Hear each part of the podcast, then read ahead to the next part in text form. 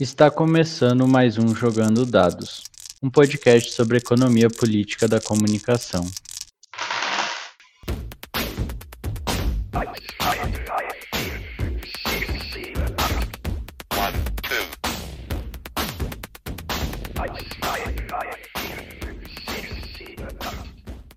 Olá, eu sou o Guilherme Bernardi e esse é o Jogando Dados. Nesse podcast partimos da economia política da comunicação, ou, se preferirem, da crítica da economia política aplicada à comunicação. Nessa abordagem, a comunicação é entendida como uma forma social, assim como a mercadoria, o dinheiro, o direito e o Estado, e por isso também é parte da estrutura da sociedade capitalista. Foram alguns episódios em que o Anderson Santos, nosso camarada de bancada, trazia algum exemplo de suas pesquisas sobre futebol a partir da economia política da comunicação. Chegou a vez de ele falar conosco mais especificamente sobre como ele vem trabalhando a partir dessa matriz teórico-metodológica. Esporte mais popular do Brasil, um dos mais acompanhados no mundo, o futebol movimenta muitos recursos e expõe várias estratégias de controle de poder político-econômico e respectivas projeções de contradições do capitalismo, com exploração social, subsunção do trabalho e distintas representações sociais de maneira subalternizada. Chegou a hora de apresentar o Anderson. Ele é professor da Unidade Educacional Santana do Ipanema da Universidade Federal de Alagoas, presidente da ULEPIC Brasil, o capítulo brasileiro da União Latina de Economia Política da Informação, da Comunicação e da Cultura, doutorando em Comunicação na Universidade de Brasília e autor do livro Os Direitos de Transmissão do Campeonato Brasileiro de Futebol. Tudo bem, Anderson? Como estão as coisas por aí? Falar de futebol dentro de campo tá complicado. Fora isso, com saúde, enfim, né, as coisas caminhando para um novo normal muito parecido com o normal antigo. Mas é isso que a gente tem para o Brasil hoje, né? Vamos lá falar de futebol, mas numa perspectiva mais teórica, digamos assim, né? Que é o que dá para falar por hoje. Com certeza. Problemas à parte, né? O Inter na liderança, isso tá me deixando um pouco feliz, mas já, já vivi com Argel, já sei como é. Força aí para vocês. E para conversar também sobre o assunto, Rafaela. Tudo bem, Rafaela? Como estão as coisas aí em Portugal? Oi, gente, tudo bem?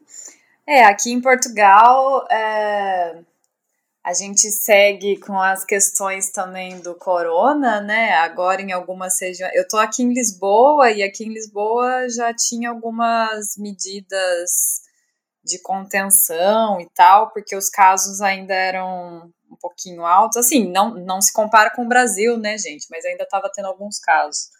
E aí agora eles estão ampliando para outras regiões do país, então a gente sempre fica nessas questões de alerta, né? Parece que ainda vai longe essa coisa toda. E, mas assim, né, não tem comparação com o Brasil, que as pessoas simplesmente estabeleceram que acabou o corona, mesmo com os casos aumentando dia após dia. Mas enfim, tá tudo bem, né? A gente tá com saúde e vai levando. E eu tô super empolgada pro episódio de hoje. Vamos falar de futebol. Futebol é sim político, é sim sobre política e a gente precisa debater isso. Com certeza, acho que já passou do momento da gente enterrar as discussões sobre separação entre esporte e política, né? Mas vamos lá. É, incrivelmente, o Brasil é o maior vencedor no futebol e ninguém chega perto dele e agora está brigando fortissimamente pela liderança nos casos de Covid do mundo. Triste. E aí, Manuel, como estão as coisas por aí? Tudo certo? Oi, Guilherme, tudo bem, cara? Rapaz, a grande vantagem agora é que o frio deu uma trégua, né? Então, é, tô me sentindo bem nessas novas condições, né? É, fora isso, é, ainda muito assustado com é, a, a, dinâmica da, é, da forma da gente lidar com a pandemia, isso continua assustando demais, né? Então, as pessoas, por uma série de fatores que não convém agora ficar discutindo sobre. As pessoas têm debatido muito sobre culpa, eu acho isso muito problemático, mas enfim, as pessoas estão tendo que se virar e, entre outras coisas, eh, elas largaram mão total, né, de, de cuidados, etc., ou vão tomando cuidado de acordo com o que lhes parece conveniente. Enfim, eu, da minha parte, continuo aqui com as crianças, minha companheira, é, tentando manter o mínimo de resguardo, né, as condições de resguardo de saúde. É isso. E estou animado também para conversar com a Rafaela. Oi, Rafa, tudo bem? Para conversar com o Anderson, principalmente para falar isso aí, Anderson, que é nosso grande especialista e é quase, por assim dizer, como um cara que tem desbravado essa esta área que é debater a economia política da comunicação, pensando num, num dos vetores tão importantes aí para a construção da sociedade brasileira, que é o futebol. Então, estou animadão para fazer a conversa hoje. Com certeza, também estou. Acho que é, a nossa discussão sobre futebol ela tem que ser também extra-camp. Acho que vai ser muito legal esse episódio nesse sentido com o Anderson, que, como o Manuel falou, é um especialista na área. E Anderson, você já pesquisa a partir da economia política da comunicação há mais de 10 anos, né? E tem como base de publicações o estudo do futebol, como a gente falou aqui no episódio. Começando de uma perspectiva geral, no sentido da economia política da comunicação marxista, que trabalhamos aqui no Jogando Dados. Qual a interpretação de fundo que seria importante para estudar o futebol enquanto elemento cultural apropriado pelo capital?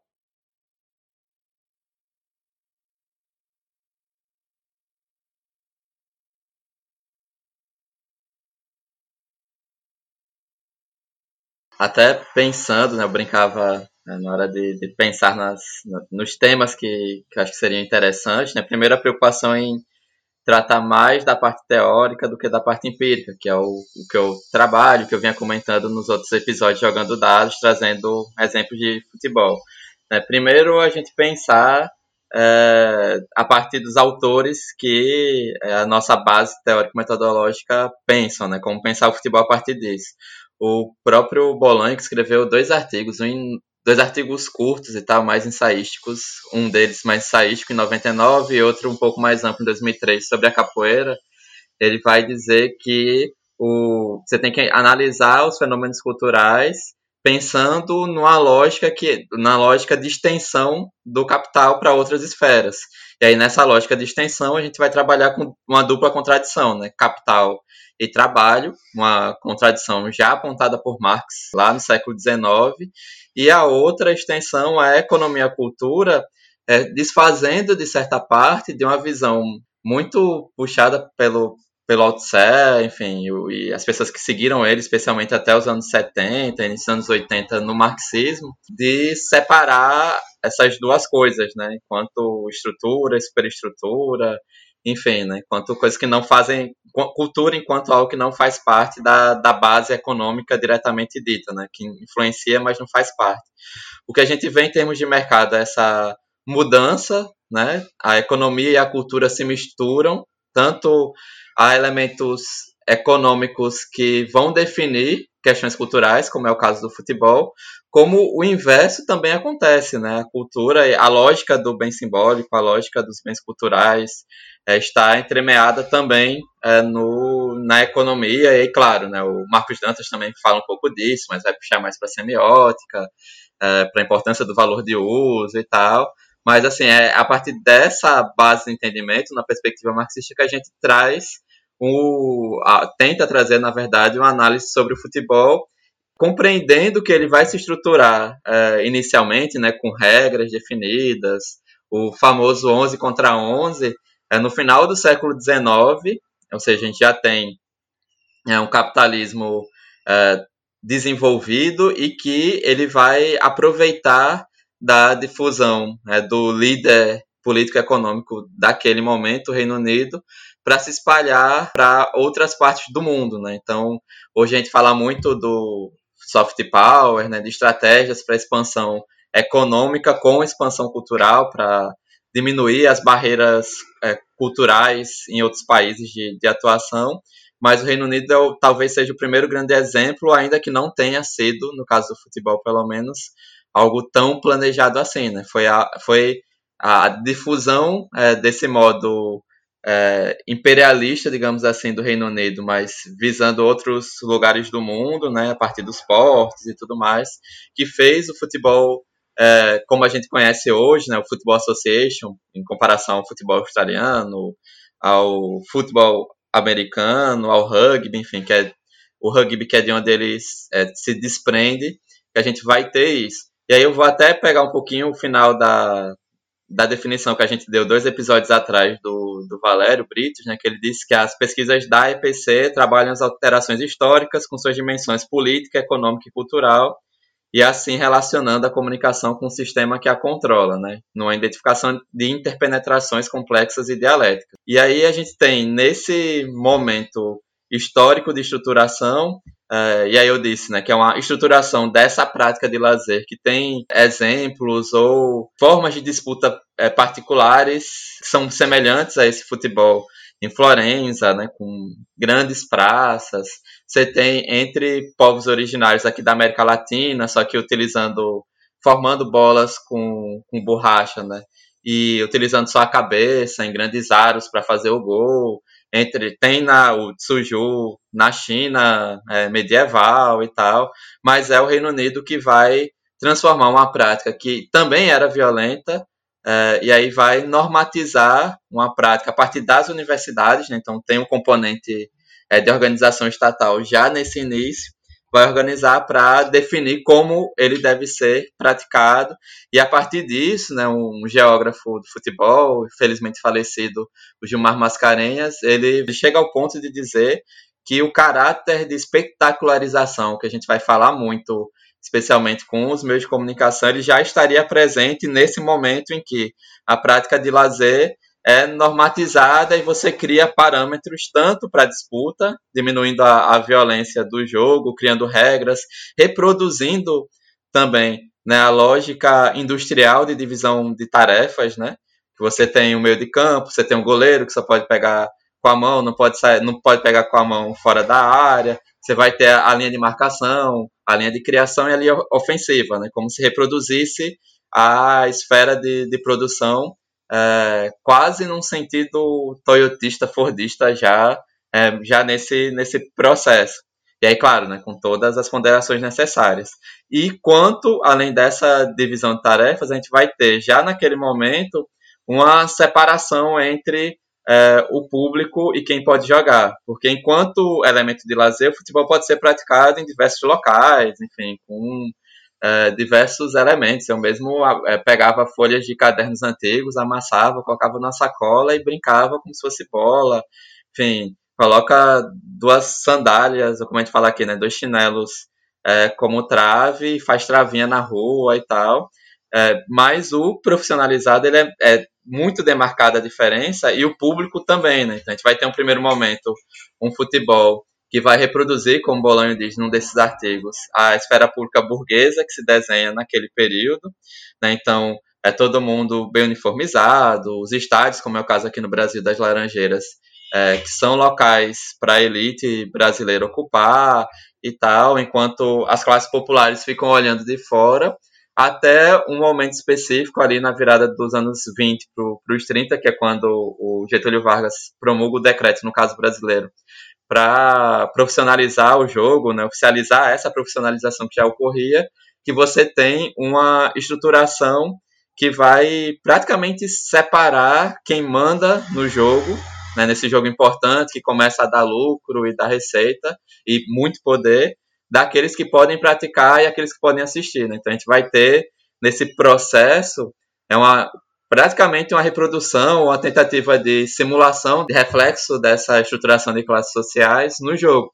Então, os brancos saem né, dessa esfera pública burguesa de jogar, de ocupar clubes e tal, e entram é, quaisquer tipos de pessoa, mas entrando já como trabalho, enfim, a gente pode discutir se gera valor ou não, mas enfim, trabalho é, que é subsumido é, por é, grandes é, empresários, né? Ou empresários de outras áreas que entram no futebol nesse período. E aí a, a elite nacional, elite política, econômica, normalmente branca, de homens, héteros e tal, vai ocupar os cargos de direção, inclusive dentro do jogo, né? O cargo de direção de técnico ainda hoje é ocupado por, por por homens brancos, mesmo no futebol feminino. E no caso do, é, das presidências de clube, dos 40 clubes da Série A, a gente tem um presidente negro que era vice né, da Ponte Preta que assumiu no ano passado. E os jogadores vão estar ali atuando, pegando futebol como se fosse um grande, uma grande chance de crescer na vida, né, de você poder é, ultrapassar uma classe socioeconômica para outra, como eu comentei no episódio sobre trabalho cultural com a, a Verlane Aragão Santos, né? Ainda acho que o terceiro, quarto episódio da, da série sobre trabalho. Então a gente tem vários elementos que, do ponto de vista marxista, interessam. Né? Primeiro, é, a base disso, né, que é trazer a compreensão do, do Bolanho sobre a questão da dupla contradição, de como a contradição economia e cultura está fortemente marcada nesse elemento que é de lazer, mas reflete historicamente é, as várias contradições do capital, e, e aí entra os vários problemas de discriminação e preconceito com categorias sociais subalternizadas, que a gente comentou um pouquinho também no episódio com a Ivonete e a sobre questões raciais, da série sobre trabalho, questões raciais, racismo e a comunicação.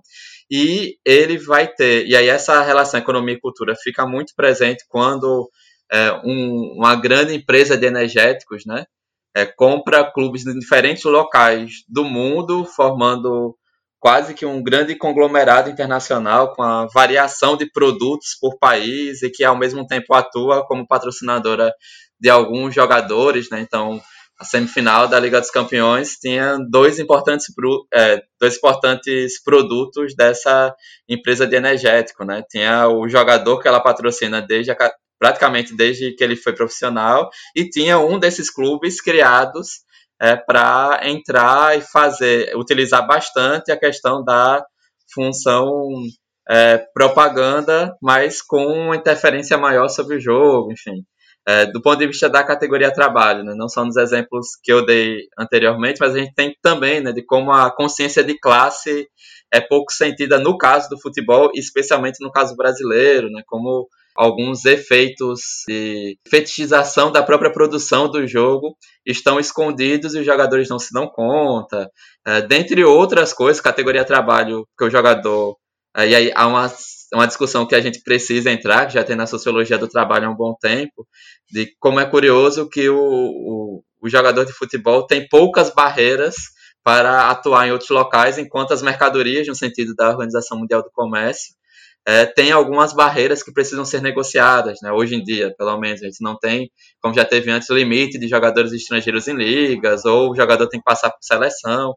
Como a, o futebol em si acaba funcionando como um grande Estado, antes até mesmo que os grandes conglomerados econômicos, como Goldman Sachs, entre outros, é, acabem reproduzindo, o Banco Mundial, né, FMI e tudo mais, acabem reproduzindo essa lógica de que os Estados-nação estão é, subsumidos, são, são subalternizados hierarquicamente a outras lógicas é, econômicas, outras lógicas políticas. Né? Então, a, a FIFA é, comanda mais futebol, é, pode comandar mais futebol no Brasil do que o governo federal, o Congresso Nacional, né? que ele delimita esses limites.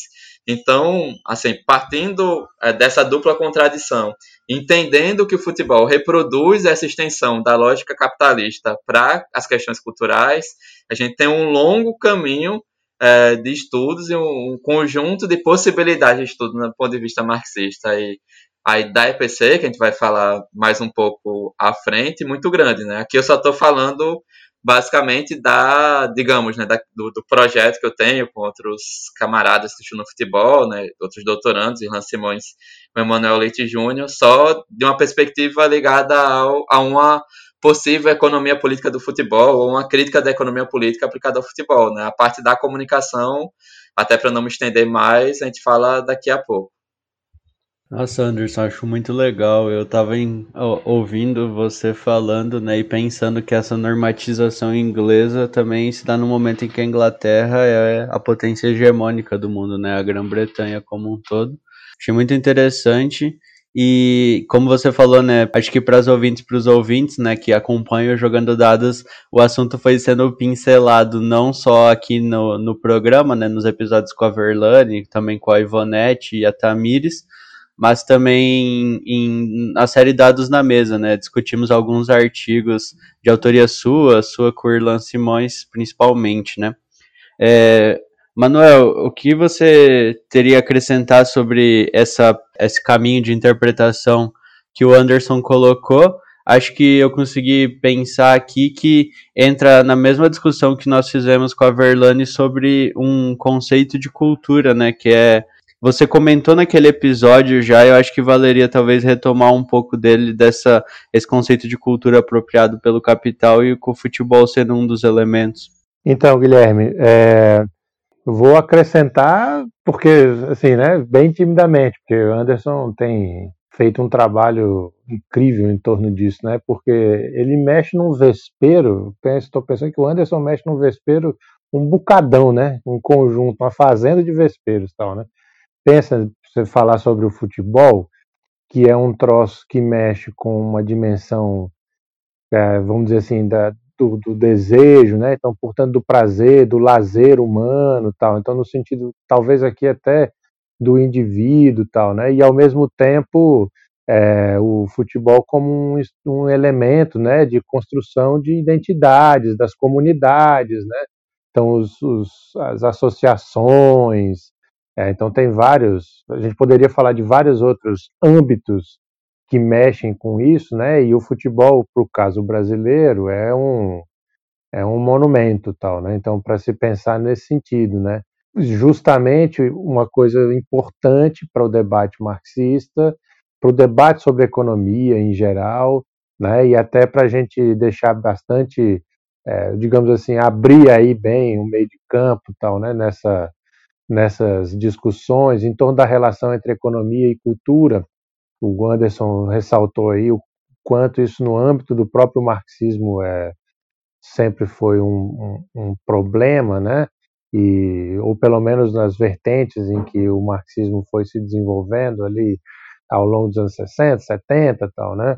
É, pela, por, uma, por uma perspectiva bastante específica, e que como essa discussão sobre cultura vai se tornar é muito relevante a partir da, do chamado da virada linguística, virada cultural, tal, né? Então fica sempre essa discussão meio é, dicotômica, né, entre relação entre economia e cultura, o que, que se sobrepõe ao que. E eu acho que quando o Anderson faz essa avaliação sobre o futebol, ele consegue mostrar muito, muito claramente, muito especificamente que não, não é possível fazer uma uma uma separação no ponto de vista dicotômico, né? São tensões que estão colocadas e aí a gente sempre vai fazendo uma análise do prisma da dialética, né? Então, como é que essas coisas se contradizem, se relacionam, se articulam, né? É, eu acho eu acho esse, o trabalho é, brilhante e lida com, com, com, como eu disse, com esse problema que é tão central para nós, né? Quando nos anos você estava falando sobre essa dimensão de uma definição de cultura, o problema lá colocado no debate com a Verlaine foi justamente esse, né?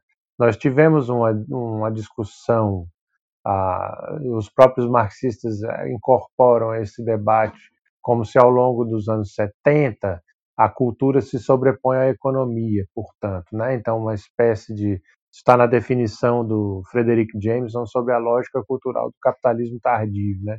Então a ideia de que a própria dimensão do capitalismo, se, né, o seu funcionamento, sua dinâmica mais efetiva se tornou cultural.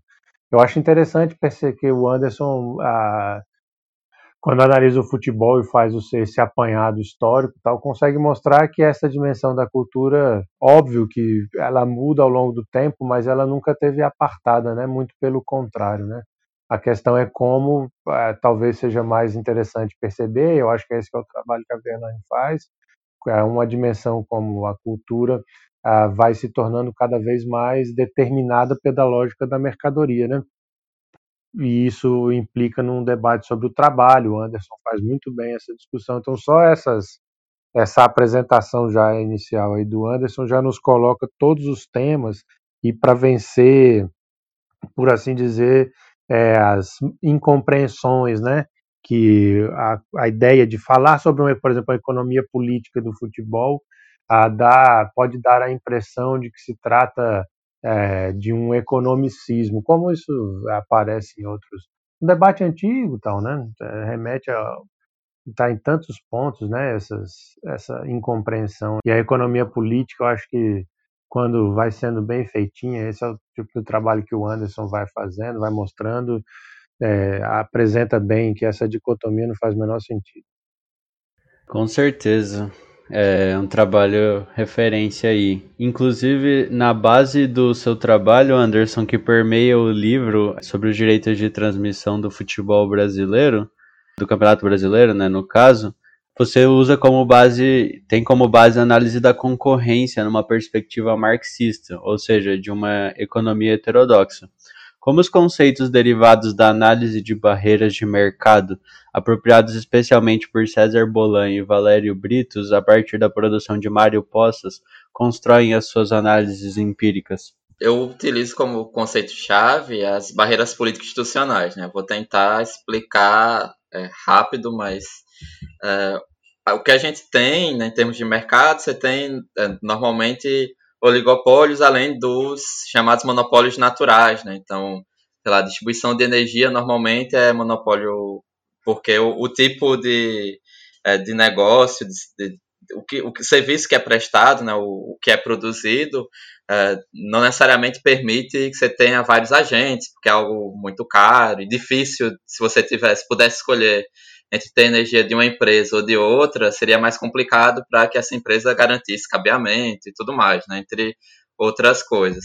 Mas o que, seria a estrutura de mercado básica do, do capitalismo, isso Poça diz, e Bolan retoma no Indústria Cultural Informação e Capitalismo, é o oligopólio, né? E aí você vai ter uma seguindo inclusive uma tendência que outros autores, né, o o José Paulo Neto com Marcelo Braz, um livro sobre a economia aplicada da comunicação, que é bem, na perspectiva marxista, que é bem básico, de uma coleção de serviço social, vamos dizer, né, que a, a questão da capacidade do modo de produção capitalista em cada vez mais gerar concentração é, de mercado e centralização de capital. Né? A gente vive uma lógica disso, desses processos, em termos internacionalizados mas os mercados né, de cada setor econômico, ou agentes que vêm de outro setor, ou grandes agentes e tal, eles tendem a buscar a liderança desses mercados, se eles entram, e aqueles que já estão dentro estabelecem barreiras para a entrada, em alguns casos, isso eu vou, a barreiras de entrada e barreiras de saída, mas eu vou fixar barreiras da entrada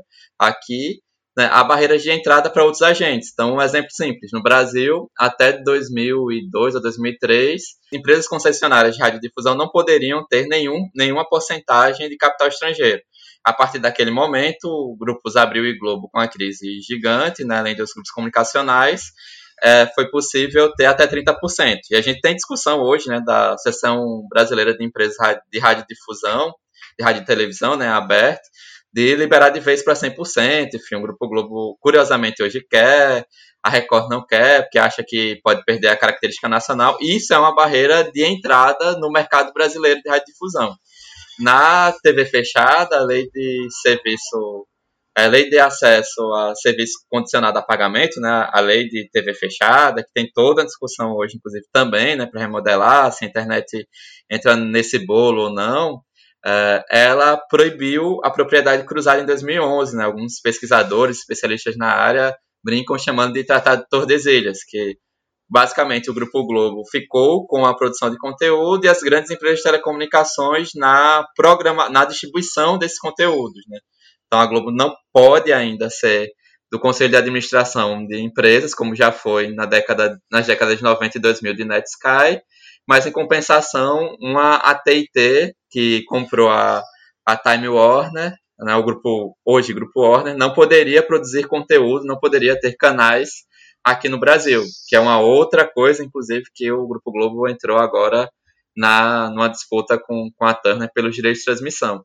Então, assim, isso é comum em outros mercados, né? Estou puxando já para a comunicação. E eu trabalho, a gente tem dois tipos de barreiras, que eu, a parte da definição de barreiras à entrada, da importância disso como estrutura básica do capitalismo, o Poças traz, né? A gente, o, o Bolan vai trazer no, no livro Indústria Cultural, Informação e Capitalismo uma definição de barreiras específicas para a indústria cultural, né, que são as políticas institucionais e a estética produtiva. A estética produtiva, é, ele, especialmente o, o Valério Brites, né, na tese dele na UFBA, mas também em outros livros, em outros artigos posteriores, é, vai definir melhor. Barreira política institucional vai definir o padrão técnico-estético, porque no caso das empresas de comunicação é algo extremamente relevante você ter um padrão com que o consumidor, né, o telespectador, o espectador disso, se acostume com ele e passa, passe a querer produtos culturais semelhantes. Então, a produção audiovisual aqui no Brasil, basicamente, é o padrão Globo de qualidade. Né? Então, cinema, com a Globo Filmes, é padrão Globo, novelas, é, séries, apesar de uma volta na, na desde a década passada, é, de uma importância grande do produto é, estrangeiro aqui no Brasil em termos de série, mas você tem séries muito parecidas. O jornalismo vai seguir determinado padrão, a cobertura esportiva segue determinado padrão, e aí, claro, você tem padrões é, alternativos a esse padrão, né, não, não necessariamente contra-hegemônicos, enfim. E isso vai definir, por exemplo, a maneira que a gente vê futebol praticamente no mundo inteiro. É um dos motivos que, como a gente vê o, o futebol, não conseguiu ter uma interferência maior e uma mudança maior para aquilo que a gente vê em outros esportes mais voltados ao entretenimento, né, como basquete, próprio vôlei e tudo mais, que a gente vai falar daqui a pouco. Então a gente tem um padrão técnico, técnico estético que se estabelece e você e esse padrão técnico estético também é, se coloca como uma barreira. Então é a transmissão é, da Fluminense da Flu TV, que é uma transmissão feita pela equipe ou a da Fla TV, mas pegando aqui o caso da Flu TV na, na final da Taça Rio, que muita gente estranhou porque era uma transmissão extremamente clubista, né? Mas a gente vai ver a transmissão do Grupo Turner hoje, né, do antigo Esporte Interativo, né, André Henning gritando e tudo mais. É uma transmissão que é, de certa forma, diferente à transmissão padrão Globo que a gente se acostumou nas últimas décadas. E aí, em termos de barreira política institucional, a gente vai ter é, isso muito mais presente, porque, segundo o Valério, né, em trecho da, da tese dele, é, essa barreira político-institucional vai definir, é, pode ser não só por uma decisão política, como foi essa questão dos 30% abrir para 30%, ou, se, ou, ou foi a lei do SEAC em 2011, né, que foi uma decisão claramente política, né, o Poder Executivo propõe mudanças, o Congresso, ou o Congresso Nacional propõe mudanças, essas mudanças são aprovadas e mudam é, a forma de barreiras e podem interferir na liderança de mercados. É, a gente tem, nesse caso também, decisões indiretas. Então, a, a, minha pesquisa mesmo foi, foi sobre um termo de cessação de conduta assinado entre Globo e Clube dos Três, né, a união dos grandes clubes de futebol brasileiro que existia existiu até 2011, sobre a venda dos direitos de transmissão do Campeonato Brasileiro de Futebol. É, não, não entendo como uma decisão direta, porque não tinha lá que os clubes deveriam negociar individualmente, como a, começou a partir da edição do Brasileiro de 2012, né, a partir da transmissão do contrato que valia em 2012. Mas foi isso que essa decisão acabou acarretando. Né? O Grupo Globo mudou a estratégia enquanto líder e viu que se negociasse coletivamente talvez perdesse para a Record e resolveu negociar de forma individual, mudando totalmente a lógica do mercado sobre direito de transmissão para o Campeonato Brasileiro da Série A, e eu diria até que é um caso bem particular comparado a outros torneios. Né? Então a gente tem essas barreiras de mercado estabelecidas, e aí o Grupo Globo mudou partir de alguma de relações anteriormente constituídas com alguns clubes, especialmente Corinthians e Flamengo naquele momento, né, que chegaram juntos, mas a gente pode falar também de esporte, que chegou a sair da Copa do Nordeste por conta também dessa relação com o Grupo Globo, no momento que a Copa do Nordeste iria sair da transmissão do Grupo Globo, se a escolha era certa ou errada é um outro tema, mas enfim, né, a gente tem relações previamente constituídas no âmbito político-econômico, né, de possibilidade de antecipação de valores referentes à direito de transmissão de eventos esportivos, né? Então os clubes fizeram muito isso nos anos 2000 e 2010, e isso deu, isso meio que criou uma barreira quase que tácita entre alguns clubes e a líder do, do mercado comunicacional é, em diferentes plataformas, né? Que o, o, Grupo Globo não é só TV aberta há um bom tempo e sempre atua, no caso do futebol, é, vem atuando especialmente de 2016 para cá, considerando não só na, nas rotinas produtivas é, de quem trabalha para transmitir futebol, mas também né, em termos de negócio, como é um, um grupo, né? Um, um conglomerado que atua em diferentes áreas. Agora não mais a TV aberta é a principal emissora, ela é uma a principal empresa, é uma das empresas.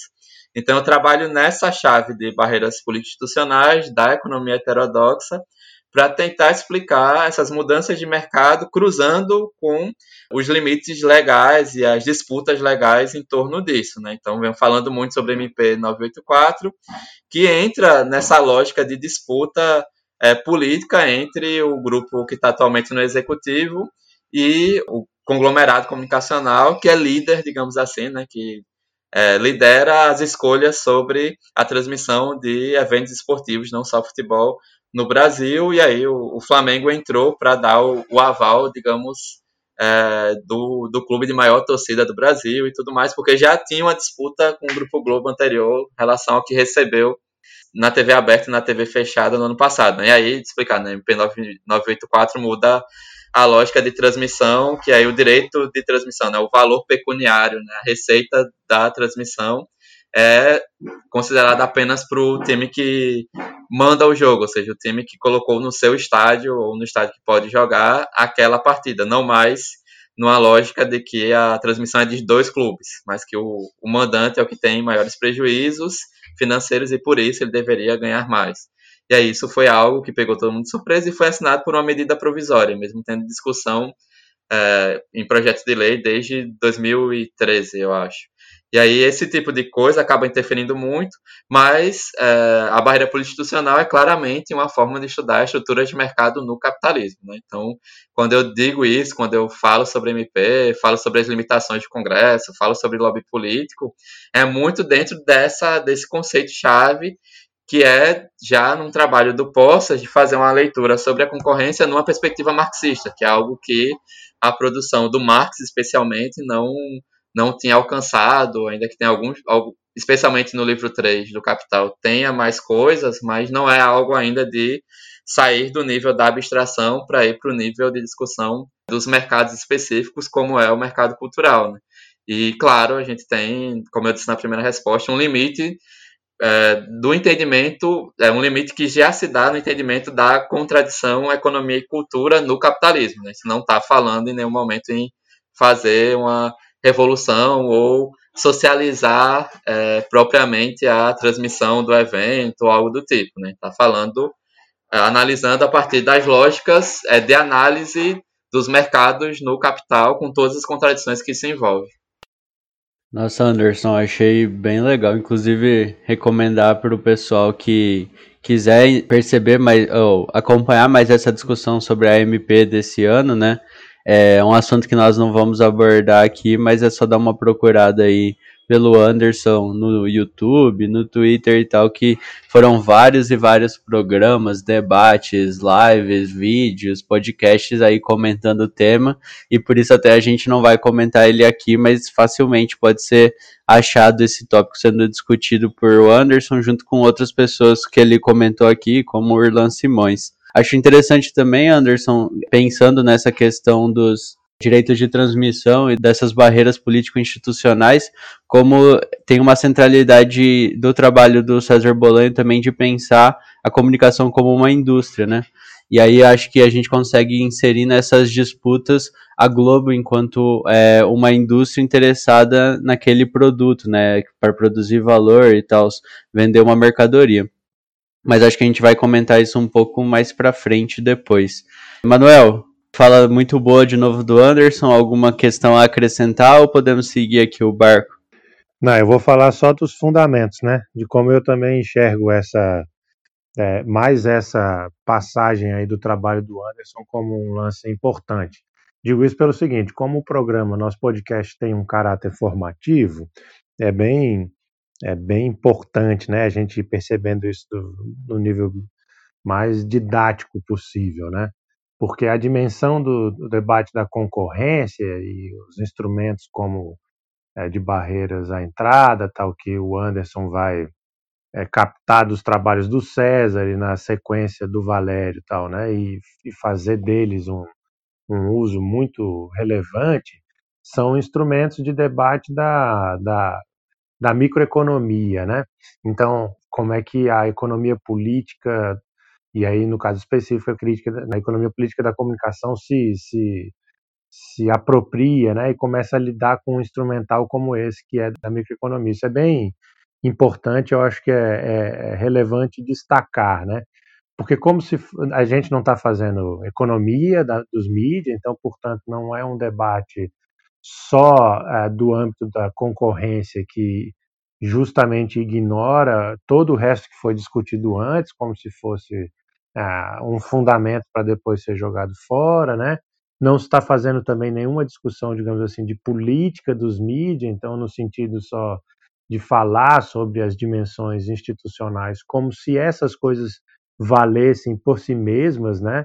Mas tem mais a ver com uma discussão que é própria do âmbito da dialética, tá? Então, de novo, resolve a, e se coloca na discussão que foi apresentada ali na primeira parte da, do debate, né, das, da pergunta que você fez para o uh, Anderson, que é onde eu acho que a EPC vai mostrando qual é a diferença de uh, como é que se dá essa abordagem, né, para não achar que se trata de uh, um economicismo, etc., né, é, ou um preciosismo de fazer debate sobre a concorrência e pensar um instrumental da, da microeconomia para ficar perdido aí neste debate é, do economês, digamos assim.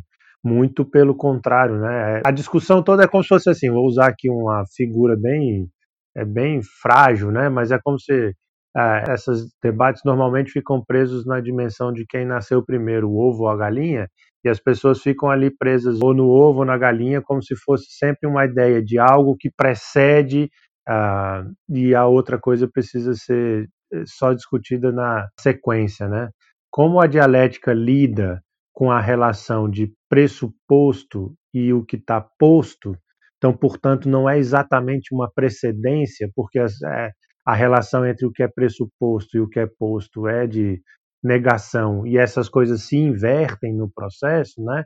Então, a dimensão de entender aquilo que foi debatido antes como cultura, ou você vai ver no, na discussão do marxismo, né? O Anderson fez muito bem essa essa fala, portanto, entender como Marx só vai falar da concorrência lá no livro 3, então indo percebendo como ele vai lidando com este problema, né, dos tais pressupostos antropológicos, né? Então é o valor de uso, depois é justamente a reprodução da força de trabalho, vai voltar no debate sobre a questão do trabalho, então o que é o, o, o trabalho produtivo, né? Então é um trabalho produtivo no sentido ah, como se diz aí na, na linguagem lucaxiana, ontológico. Então tem sempre essa relação entre o que é ah, pressuposto e o que é posto, a dimensão da cultura, então justamente aparece aí, né, no que é essa é, entendido normalmente é, como e aí num sentido equivocado, como se o pressuposto, portanto, fosse um é, uma dimensão prévia e depois a gente fala sobre economia e ignora o resto, né? Então o Anderson vai justamente mostrando como esses processos se articulam, né? Então a dimensão da concorrência não vai sem você fazer o debate sobre como estas questões culturais estão sendo é, colocadas, né? Então, a, não é uma discussão sobre barreiras institucionais políticas, como se isso fosse um problema a ser resolvido exclusivamente no âmbito da, das discussões políticas. Né? Então, como pega um objeto de estudos como o futebol, que mexe com todas essas pontas, né? e como o Anderson gosta muito de futebol e pensa também do ponto de vista do futebol, ele consegue observar essas a articulação entre as várias peças, digamos assim, para o time jogar bonitinho, né? E sair fazendo um monte de gol. Então, portanto, essas coisas não vão sem, sem as suas, é, digamos, tensões, né? Então não é uma discussão sobre a concorrência que se perde num debate exclusivo sobre a concorrência, porque isso interessa exclusivamente ao âmbito empresarial. Né? Então também não é uma discussão sobre a beleza da cultura do futebol, sem é, ignorando que efetivamente o futebol se torna uma dimensão é, da lógica espetacular, e aí, então, portanto, como essas as dimensões industriais entram nisso, né, as marcas e assim sucessivamente. Então eu acho isso a gente vai percebendo como é o que a EPC pode é, quer dizer um, um, um, bom manejo da crítica da economia política pode fazer sem ser pautada por uma ideia de que se trata de economicismo. Vejo que isso o Anderson está mostrando no futebol, vale para ser discutido numa série de outras questões que têm sido colocadas como, como se fossem coisas que dissessem assim, ah, tá vendo, a economia política da comunicação não tem como contribuir nessa ou naquela seara. Nós tivemos essas discussões todas aqui já, né? Então, debate sobre a questão racial, a discussão é, das assimetrias entre os sexos. Então, isso tem aparecido, a discussão da cultura num sentido amplo, como Verlaine fez. Se você opera é, direitinho as, as dimensões, as categorias é, a partir de um manancial da crítica da economia política, só sai coisa boa e golaço. Mais um do Anderson. Deixa só eu acrescentar um, algo rapidinho sobre a discussão de barreiras institucionais que eu tinha marcado aqui, mas também resgatando a, o episódio de definições, né? O, o arquivo de definições de EPC está lá na legenda do, do episódio, vocês conseguem encontrar mas o, o, uma parte, acho que a o parágrafo final que a gente separou começa com a mediação social deve ser entendida como um processo duplo, envolvendo elementos de ordem político-institucional de um lado e psicológico-cognitivo de outro. É, esse trecho, só reparei agora para pensar a primeira pergunta, a primeira resposta, esse trecho também dialoga com a formulação teórica da economia política da comunicação, porque considera a dupla contradição que eu falei, é, economia cultura, o conceito, como a gente falou naquele episódio de mediação, que é super importante para a comunicação na América Latina, né, para os estudos comunicacionais na América Latina, é o conceito-chave, e o César ali também resgata, de certa forma, um entendimento dessa definição que nos leva a separação de barreiras de entrada que ele faz, que ele fez em 2000, né, na, na tese, na verdade, né, mas que está publicado no livro Indústria Cultural, Informação e Capitalismo, que ele separa a mediação no processo político-institucional, da barreira político-institucional definida como barreira de entrada para esses mercados comunicacionais, e o psicológico-cognitivo, que é que dialoga claramente né, com a barreira estético-produtiva. Né. Tá certo, Anderson. É, continuando aqui nas discussões, então, algo que você repete nas suas produções é que é uma relação muito próxima do futebol profissional com a indústria cultural. Quais os efeitos desse desenvolvimento histórico semelhante dos dois lados? E o que a indústria cultural pode ter criado, interferido ou modificado no jogo? Essa foi uma pergunta né, que saiu, na verdade, da brincadeira do, no Manuel, né, pensando na, na pauta, na verdade, né, no, no roteiro. E, na verdade, tem, tem efeitos é, muito claros, né?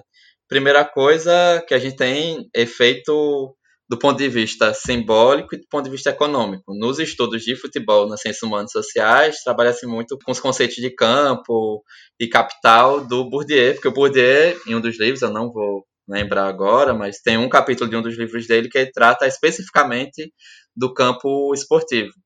E aí é, é, muito comum dizer que o campo esportivo é formado por um conjunto de capitais, econômico, cultural, é, simbólico e tudo mais. Então, no campo é, é, político, por exemplo, ligado ao, ao, capital político ligado ao futebol, é, se explica muito pelo próprio desenvolvimento desigual, digamos assim, né, usando termos furtadianos, mas no próprio desenvolvimento desigual da economia é, no Brasil. Né? Então, a gente vai ter o como o futebol chegou através dos portos, então os grandes portos do Brasil têm o futebol primeiro do que em outros lugares, além da lógica do do Charles Miller, das pessoas que vinham de fora. Então, é, Rio Grande do Sul, por conta da proximidade com o Uruguai, enfim, é, Pernambuco. Aí você tem também, pelas estruturas econômicas, Pernambuco e Bahia sendo, acho que depois de São Paulo e Rio de Janeiro, oficialmente sendo o terceiro e quarto estados a, a terem a prática do futebol profissional do jeito que a gente conhece hoje. É, e como essa divisão, é, essa distribuição desigual né, no capitalismo acaba influenciando para que os grandes polos econômicos, né, Rio e São Paulo especialmente, tenham os principais clubes, porque é lá que tem as principais empresas, é lá que a gente tem as principais cabeças de rede de televisão e de rádio. Então isso vai interferir é, do ponto de vista político, a ponto de que acho que dos últimos 16 presidentes da CBF, ou de quase todos os presidentes da Confederação Brasileira de Futebol, desde que ela foi criada em 1914, enquanto Confederação Brasileira de Esportes para cá, a maior parte deles são de Rio e São Paulo, assim, a imensa parte. O que a gente teve foi o Coronel Nunes do Pará recentemente, nessa onda de uma série de presidentes da CBF ou presos ou envolvidos com corrupção, tendo que sair do cargo, assumir o vice mais velho numa manobra lá e era do Pará, mas assim, em termos políticos, não interferiu nada em prol do futebol paraense ou prol do futebol do norte do país. É, o capital econômico interfere é, nessa, nessa onda do político também, e tem, é, por isso que, por exemplo, Rio e São Paulo formam o eixo do futebol mais claramente, mesmo quando comparado a Minas Gerais e Rio Grande do Sul. E o, o capital, que seria o, o simbólico, interferiria também nesse processo, porque a gente tem nessa relação, é, como o Manuel bem colocou na resposta dele, que não tem como dissociar do ponto de vista do materialismo histórico e dialético, o político, do econômico e do cultural, né, do ponto de vista da EPC brasileira que a gente trabalha. Mas nessa, nessa atuação conjunta e do ponto de vista materialista e do ponto de vista dialético, a gente tem as rádios é, em transmissão nacional já nos anos 40 definindo o que eu, enquanto alagoano, é, o, provavelmente o meu avô tivesse um time de fora. É, naquele período, Rádio Nacional, projeto político que também envolvia projeto com futebol e com a, a ideia de um, um, Brasil cultural, né, não um Brasil com culturas diferentes, né, mas essa ideia desse território imenso com algo que demarque a cultura. O futebol é um instrumento muito importante junto com o carnaval e o samba. Os artigos que eu citei do César tratam disso, inclusive, que a capoeira acabou uh, não sendo apropriada como o futebol e o samba foram apropriados. Mas, enfim, a gente tem ali com a Rádio Nacional a transmissão em cadeia nacional, né? essa ideia de unificar o Brasil culturalmente, politicamente e economicamente. E aí tem o Ari Barroso com a flautinha dele enquanto narrador, né, músico conhecidíssimo, histórico no Brasil. Mas enquanto narrador, ele utilizava a flauta Uh, e a flauta no sentido normal, né, não no, no, sentido gaúcho de falar, mas a flauta ele tocava alguma coisa após os gols dos times do Rio. E com o Flamengo, não, é, especialmente depois na Rádio Tupi, nos anos 50, ele utilizava a flauta com maior vontade, com maior força, delimitando uma forma, uma forma melhor para esse clube. E aí os times do Rio, especialmente Flamengo e Vasco, vão ter já naquele momento, no início do profissionalismo do futebol no Brasil e no, no início do profissionalismo é, dos meios de comunicação é, voltados a muitas pessoas no Brasil, caso do rádio, uma interferência grande para pesar esse capital simbólico, já, como eu disse, considerando que Rio e São Paulo já tinham um capital econômico e político muito presentes. E aí depois com a televisão, com as transmissões a partir dela, o que a gente vê, enfim, que teve um, digamos, um hiato no momento dos anos 2000 até recentemente, mas que do ano passado para cá meio que voltou com a fraqueza do, dos estaduais, que era, a gente via campeonato carioca em 16, 17 estados do Brasil. E o paulista numa área que era muito de, digamos, difusão paulista, inclusive economicamente, né? Norte do Paraná, ou no Paraná como um todo, Mato Grosso do Sul, Mato Grosso, enfim é, com o Rio Grande do Sul, Minas Gerais, especialmente fugindo um pouco mais, Pernambuco e Bahia é, de 2001 para cá. Então isso ajuda muito porque o, o jogo que eu vejo na televisão não é o, o jogo do meu clube aqui, no caso de Alagoas, né, que tem poucos momentos na Série A, não é do CSA, do CRB ou do ASA, é o jogo normalmente do era, né, no modelo anterior do contrato até 2018, era o jogo do Flamengo ou do Corinthians fora de casa porque eles tinham maior torcida no Brasil, Corinthians a partir dos anos 90, especialmente, né, o time de São Paulo conseguem maior difusão a partir dos títulos da Libertadores, títulos brasileiros, Copa do Brasil, e começam a ter, a São Paulo começa a ter também uma ideia de cabeça de rede muito forte para além da, da Globo Rio, e isso ajuda a constituir uma, outras gerações que o time principal é aquele time de fora, porque é o time que ganha, então, o capital, eu não lembro o título, conceito que eles dão, mas o, o capital ligado a títulos e conquistas também é importante na nossa escolha de torcedor. E aí, o time que você vê ganhando é o São Paulo campeão, bicampeão de Libertadores bicampeão mundial. É o Flamengo campeão brasileiro de 92, que já era muito visto, porque o Carioca era, era transmitido e os estaduais não, né? Na época que os estaduais tinham força. É o Palmeiras campeão Libertadores de 99 é, a, gera, a época Palmeiras Parmalat de muitos títulos, de jogadores importantes aqui e tudo mais. Então, ali nos anos 90 se constrói, a partir disso tudo, do capital midiático, mas também desse capital ligado a títulos, uma difusão muito maior dos times de fora é, dos, dessas, dessas regiões que são periféricas no Brasil, ainda que seja a maioria do Brasil. Né? O Nordeste tem nove estados. E aí isso acaba ajudando a interferir no jogo ponto de vista político, econômico, do ponto de vista de tratamento jornalístico desses clubes, né, que é diferente. É, um dos artigos mais recentes com o Carlos Figueiredo, com a, que participou, inclusive, dois episódios jogando dados, e com a Melina Reis, que é pernambucana, mestra, acho que em sociologia é, na Federal Fluminense, foi justamente sobre a representação do Fortaleza após a chegada do Rogério Senna. E como isso interfere também, né? O, o All Sport publicando no sábado que ah, veja, veja como assistir Vasco e Fluminense, um outro jogo e o Palmeiras, sendo que o Palmeiras ia jogar contra o Bahia. Tipo, só o Palmeiras não tinha adversário, porque era o Bahia, né? não, não tinha o, o clickbait, né? o caça-clique, interessar as pessoas pela audiência. Né? De como isso interfere nesses aspectos do jogo interferir diretamente, eu acho que a gente tem mais próximo a isso é com os recursos eletrônicos, né? Então, mais no sentido de tecnologia digital de informação e comunicação aplicados ao jogo. É em 2010, eu acho, não, 14, o chip na bola para que quando sair o gol, o juiz receba um apito é, no relógio, porque é importante saber que o gol, o grande momento do futebol, um quadro histórico, inclusive da Band, programa histórico, que ele teve e que não houve um erro, porque em 2010 houve erros, né? Houve um erro é, em partidas 2006, 2010 aconteceram erros, aconteceu erro na final da Copa de 66 e tudo mais. E aí isso interfere. E agora o VAR, que basicamente ele se utiliza da divisão de câmeras do estádio para definir alguns lances importantíssimos. Ainda que o caráter individual siga, né? São pessoas que analisam as imagens e tem outros pesos também. E isso no futebol são mudanças muito pontuais, porque a estrutura do futebol é, como eu disse, de um para-estado, né? quase um estado que forma, é, que define só as regras, o que pode acontecer ou não.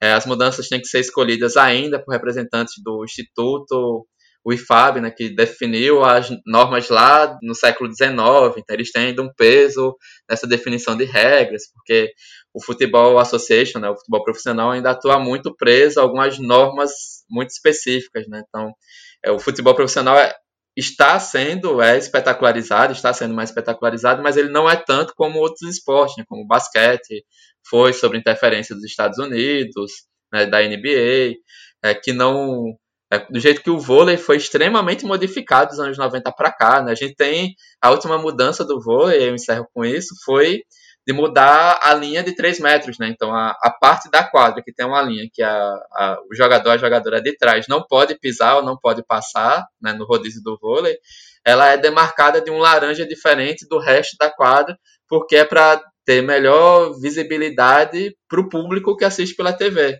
para ele conseguir ver de forma melhor. É o vôlei que mudou da lógica chatíssima, por sinal, da vantagem, né? Para você fazer um ponto, você tem que adquirir a vantagem e fazer o ponto seguido, ou seja, você teria que fazer dois pontos para ter um ponto, para uma lógica de pontuação direta, para facilitar a transmissão. E ele, enquanto é um esporte é, estruturado no início do século XX já, mas em universidades dos Estados Unidos, ou seja, ele já é dessa lógica dos Estados Unidos de ver o esporte muito mais como entretenimento é, para além de um lazer, né, mas um entretenimento voltado também a meio de comunicação, de como ele muda dos anos 90 para cá para gerar mais partidas emocionantes e para que essas partidas emocionantes possam ser melhor vistas pelo público que está em casa. Eu já fui para jogo da, da Liga Internacional né, de Vôlei, fugiu o nome do, do torneio, porque mudou recentemente, que é, a, o público no ginásio é muito mais, acompanha muito mais o telão e é muito mais levado ao telão, inclusive para o pedido de desafio e tudo mais, do que no futebol. O futebol caminha um pouquinho para a lógica do telão nos últimos anos, né? Que digo o Cristiano Ronaldo que vivia se olhando no telão, mas ainda assim a, a atenção no que acontece no gramado é muito maior do que a do vôlei, né? O vôlei é um se tornou cada vez mais algo produzido para a transmissão audiovisual, né? Mesmo para quem está na quadra ou no ginásio, né? Então isso é muito mais demarcada essa diferença de como a indústria cultural mudou, inclusive as regras do jogo do que em relação ao futebol que ainda se prende a algumas tradições, como a, a estrutura de normas, da quantidade de regras, enfim, tem alterações muito pontuais, ainda que também para dar maior atenção para o público, né, como foi a mudança de pontuação, é, visibilidade de cartões e tudo mais, mas em comparação a outros esportes, são mudanças é, muito pontuais e, e, eu diria até muito recentes, né? muito mais ligadas às fases é, atuais de mercantilização do jogo. Nossa, Anderson, achei bem legal. É, eu lembro, eu não acompanhei, não sabia da maioria dessas mudanças, né? Mas eu lembro de uma discussão recente, acho que era para tirar o, a vantagem no saque do tênis mas pensando. Vantagem não, né? Quando resvala na rede, né? Não ter que retornar o saque pensando em questões de tempo. E acho que do futebol o que me chama a atenção é a padronização de uniforme, né? Acho que. Eu não lembro quando começou, até se você souber disso de cabeça, alguém aqui no podcast, que é aquela orientação para os times jogarem com um uniforme meio unicolor, né? É, padronizar, se não me engano, é por causa da TV também. Ou eu tô falando bobeira, não lembro. Mas, é, enfim. Acho que essa questão da indústria cultural, a gente estava comentando aqui antes da gravação, né, e preparando o podcast, também interfere em questões como o futebol feminino, né, Rafaela? Estava pesquisando aí algumas questões sobre é, esse acompanhamento, assistir ao futebol feminino e mesmo o desenvolvimento dele, né? Acho importante lembrar que a Copa do Mundo Feminina começou 60 anos depois da masculina, né? Em 1991, é tipo ontem, né? Verdade, gente. Pegando o gancho aí do que o Anderson estava falando, eu lembrei do próprio artigo dele, né? O texto que ele escreveu que chama Debate Teórico do Conceito de Mercadoria Audiência a partir da apropriação do torcedor de futebol. É um capítulo que o Anderson e o Irlan Simões escreveram. E lembrando que existe é uma ideia, quando você pensa na, na televisão e nesse tipo de transmissão, de que o torcedor ali é visto quase que como um ruído, né? Então ele tem que ser, de certa forma, con controlado, é, né? E, e os próprios estádios de futebol moldados numa determinada maneira para organizar esse espectador especial, né? E aí, quando a gente pensa em mercadoria audiência, mesmo pela EPC, existe uma característica específica, né, no caso do futebol, justamente porque o torcedor não é uma audiência como outra qualquer, né? Ele, ele participa, ele vai realmente para colocar um ponto de vista de torcedor, né? Então ele não vai neutro, ele não vai apenas é, absorver um espetáculo. E aí acho que envolve todas essas nuances que o Anderson já explicou super bem, porque isso vai se, se desmembrando numa série de questões, né? Essa, nas questões econômico e políticas que envolvem mesmo tanto as questões da transmissão, o próprio torcedor pagador que vai ao estádio, aquele que é apartado de ir ao estádio, né? Hoje em dia é muito mais caro você ter acesso a isso, então realmente a maioria dos torcedores está vinculado à, à TV ou à internet para poder acompanhar os times. É, a questão da ascensão da, da TV paga também, enfim, é tudo isso que o Anderson já também falou e desmembrou super bem, porque são inúmeras nuances.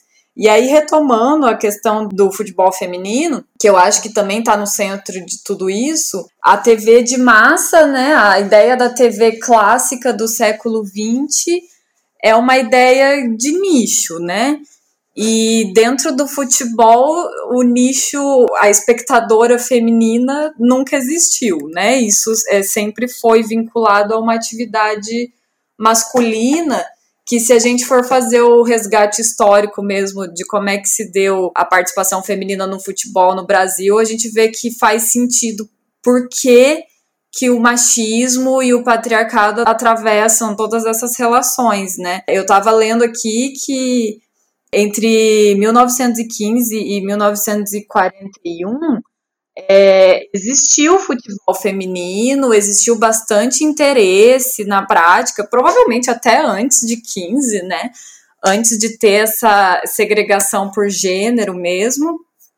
E até uma curiosidade é que na inauguração do Pacaembu teve um jogo de dois times femininos do Rio de Janeiro. As jogadoras foram até São Paulo para fazerem o amistoso ali antes do jogo principal, e isso gerou muito burburinho na, na imprensa, parte da imprensa vendo com muita positividade isso, e parte da imprensa machista já denunciando que aquilo era um absurdo e usando até como desculpa o fato do jogo ser muito bruto, muito violento e que aquilo seria um risco para a biologia das mulheres. E aí tem uns argumentos completamente absurdos dizendo que se as mulheres é, recebessem muita pancada na região dos seios, né, bola e pancada, etc., que aquilo poderia aumentar o risco de câncer de mama. Enfim, umas justificativas tentando trazer para questões biológicas uma questão que é puramente da estrutura patriarcal de apartar as mulheres daquele espaço público e deixar elas dentro do espaço domiciliar, que é o espaço destinado para a existência feminina, né? Então, assim, mas os discursos vinham com essa ideia de risco biológico e etc e tal, e que aquilo era uma afronta para a sociedade e tal. E aí, dentro disso, de 41 a 79, o futebol feminino foi proibido no Brasil então, se a gente parar para pensar o tanto de tempo que a atividade foi proibida e o tanto de tempo que ela começa a se desenvolver, fica nítido assim que a gente ainda está engatinhando, né, no desenvolvimento disso tudo aqui. E eu acho sim que uma das questões que a gente pode correlacionar com isso tudo é o fato de que a partir do momento que a internet cria outros tipos de percepção da audiência, que já não é mais essa audiência marcadamente por nicho, então assim, ah, é o determinado programa feito para o público feminino, um determinado programa feito especificamente para o público masculino, um determinado horário para toda a família, que né, seria o horário nobre etc e tal. A internet ela rompe com isso e claro, também as pautas políticas feministas avançam, avançaram nos últimos anos.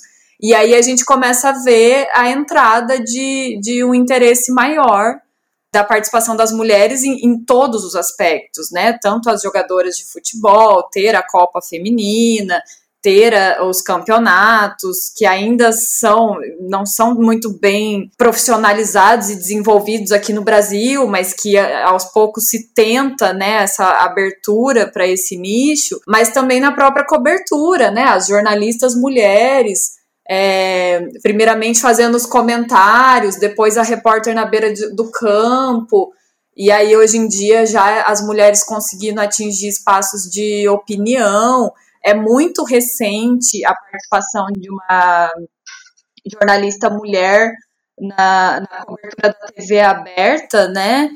É, foi em 2019, se eu não me engano, e que você tem essa presença da jornalista mulher ali na transmissão, é, fazendo a parte de opinião também. E, além de tudo isso, a própria trabalhadora mesmo do, do campo, né? Então a árbitra, a, a, técnica de futebol, etc, etc. São todos espaços muito recentes que encontram muitas barreiras e ainda é visto com ar de algo que é amador. E, e aí fica complicado, porque como o Anderson já mostrou que toda essa relação é uma relação que perpassa as questões da indústria cultural, de consumo, de audiência transformada em mercadoria, etc, etc. Se você não tem essa relação econômica com o futebol feminino, ou seja, se ele não interessa economicamente para esses grandes conglomerados, ele nunca vai ser exposto, ele nunca vai ter exposição, nunca vai ter patrocínio, etc, etc que é a luta que se faz hoje em dia, né? Como é que você vai profissionalizar, como é que você vai transformar as jogadoras em jogadoras competitivas no mesmo nível do masculino se você não tem nem um terço do investimento, né? Que é feito no masculino.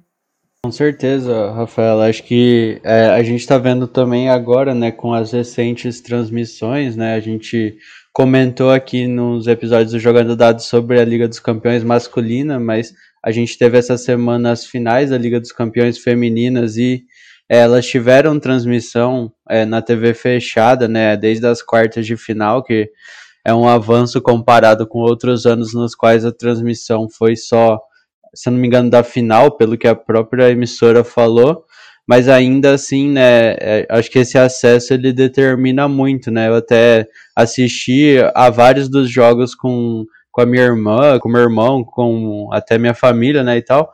E foi interessante porque a gente acaba se pegando que o futebol feminino, nem o, o, o topo dele, né, a Liga dos Campeões é pouco conhecida, né. A gente acaba conhecendo, eu falo pelo, pelo meu caso, mais o time do Lyon de futebol masculino que é um time mediano ali do futebol francês, pouco expressivo no futebol mundial, né? Conhece mais pelo Juninho Pernambucano e tal, é, e agora por outros jogadores brasileiros que também estão lá. Enquanto o Lyon do futebol feminino é pentacampeão seguido da Liga dos Campeões e um dos principais times, né? Até queria saber, Anderson, Manuel, se vocês têm alguma questão a acrescentar. Se não, é, continuando no caso da França, por causa da pandemia que continua, né, é sempre importante lembrar, o futebol profissional voltou sem acesso do público ao estádio, com algumas exceções, como é o caso da França. Lá a Ligue 1 voltou para a nova temporada, agora no final de agosto, e com público. Assim, aumentou-se o destaque para a mercadoria e audiência, por ser fonte de receita muito relevante e essencial, apesar dos riscos para quem trabalha no jogo.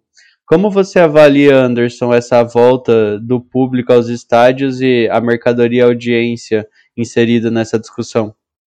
Não, é, primeiro, é dizer que a Rafaela tem razão né, nas coisas dos limites, total razão, aliás, na, nas coisas dos limites enquanto produto mesmo. Né? A gente vê, é, pegar só um exemplo, eu começo a responder ao Guilherme, que o perfil oficial do, no Twitter do Brasileiro Feminino só twitta quando é o dia do jogo que vai ser transmitido pelo Twitter, né? Que tem um jogo por rodada do Brasileirão Feminino da Série A1 que é pelo Twitter. Nos outros dias, nada, não faz minuto a minuto, não faz gols, pelo menos após, após essa volta do futebol, já que o, Brasileirão Feminino voltou na semana passada, né? No final de agosto, para quem nos escutar depois.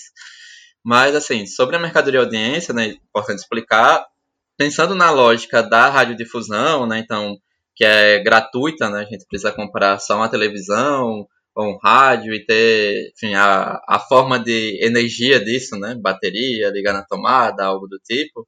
É, a mercadoria audiência era o, o grande produto negociável para que as empresas que trabalham com mídia consigam ter algum consigam ter receitas, né? Então é na lógica ainda nesse caso, né, trabalha com algumas funções, né, publicidade propaganda e o produto, que seria o programa, é na lógica da propaganda, né? Do, de acelerar o tempo de rotação daquela na mercadoria que, aliás, é, publicidade nesse caso, né? Propaganda é outra coisa, mas acelerar a, a rotação do tempo daquela mercadoria no mercado. E a televisão cumpre esse papel com as publicidades, merchandising, né? Que é publicidade dentro dos programas e tal. E nesse caso, a mercadoria audiência que é vendida, assim, é o seria o, o público e suas características, mas geralmente algo em bloco. Com a internet a gente tem a, a divisão melhor, né, desses blocos, é, tem características especiais. E no caso do futebol, é, a gente tem um produto que normalmente consegue ter, né, enquanto futebol televisionado, futebol mediatizado, futebol no audiovisual, que consegue ter isso de forma mais clara. E aí, dos anos 80 em diante, essa porcentagem nas receitas dos clubes vai aumentando, né? Porque antes havia dúvida de que se o futebol não tira torcedor do estádio, porque é melhor ficar em casa, porque você consome o que você quer e vê o que você quer. Enfim, né? Você pode sair, banheiro, as condições de, enfim, de saída são melhores. Teve todo o discurso sobre a violência na ida e nos estádios e tal. E dos anos 80 em diante, o, a, a, transmissão do jogo vai se tornando uma, a principal fonte de receita em, na maior parte do, do mundo dos clubes de futebol profissional. Então eu lembro da Copa União de 87, que matéria da placar, né? Eu precisei olhar por conta do, do mestrado, que se dizia, né? Com os recursos de transmissão, era como se os clubes já começassem as partidas com um público de pelo menos 20 mil pessoas. Né? Então a lógica era essa, isso em 87. Né? Depois isso vai se acentuar, e mesmo clubes como o, o, Flamengo, que tinha, antes da pandemia, uma lógica de. Uma bilhete, teve uma, uma, bilheteria muito boa, né? média de público muito boa no Maracanã no ano passado, já no, na Maraca Arena, como diria Matias Pinto, uh, da Central 3, e ou Palmeiras com Crefisa e Fã com patrocínio é, que envolve outras questões políticas dentro do clube e tal, mas mesmo nesses clubes, a porcentagem de receitas do, dos direitos de transmissão é muito importante nisso. Né? E aí o que mostrou, na verdade, o, a questão da pandemia agora, né, com jogos importantes fechados, especialmente no nível, na, no topo da pirâmide, né, no nível é, nacional, mas também no nível internacional, é que sem essa receita, mesmo mantendo sócio, criando outras formas, criando camisa e tudo mais, essa receita precisaria entrar, porque sem o jogo, quem adquiriu o direito de transmissão não ia querer pagar por algo que não estava sendo entregue. Né? Não é que os campeonatos não pararam, pelo menos no caso dos campeonatos que haviam, que tinham contratos mais claros, que esse peso era muito grande, né? Então, a maior parte dos campeonatos europeus, tirando o francês justamente, não acabou o campeonato ali e seguiu para outra temporada, né? Precisou voltar e, digamos, devolver aquilo que foi contratualizado, que eram as partidas realizadas. Né? Teve campeonato aqui que não mudou nem fórmula de disputa, né? Manteve a mesma coisa porque o contrato era por jogos transmitidos. E aí isso já tinha encaminhamento, né, a partir inclusive muito da parte política neoliberal, política econômica, né, Margaret Thatcher, a partir de 89, é, reconfigurou os estádios, e aí o peso da. Muitas vezes o valor que o torcedor, a torcedora poderia pagar pelo, por assistir no pay-per-view, né, no, no sistema de vídeo sob demanda ou streaming, era muito mais barato do que o pacote dos jogos, né? De você ter que ser sócio e adquirir ou adquirir o pacote de todos os jogos para assistir no estádio, que é caso do Barcelona, Real Madrid e tudo mais.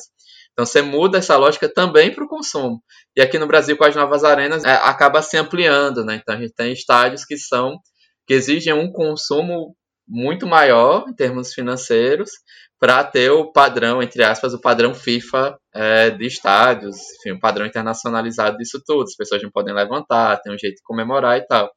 E aí o curioso disso é que é, isso mostra muito a contradição é, cultura-economia, que quando é, nessa necessidade de voltar os jogos para ter a receita de televisão, né, a receita de transmissão audiovisual, o público não está presente, como diria um, amigo meu do Baião de Dois, Maurício Tagino, é o, o, sonho de muita gente. O jogo de futebol em estúdio, né? Porque assim, você tem as câmeras, você tem tudo, mas não importa se o jogo do Real Madrid vai ser no Santiago Bernabéu ou num dos centros de treinamento que cabem até 4 ou 5 mil pessoas, que normalmente são para jogos da base ou no sentido de não ver o potencial do futebol feminino, né, do time feminino do Real Madrid, que inclusive é super recente, é do ano passado. Então não é, não precisa ser o, o espaço, a, a, arena de gladiadores, no sentido do esporte lá do Coliseu Romano.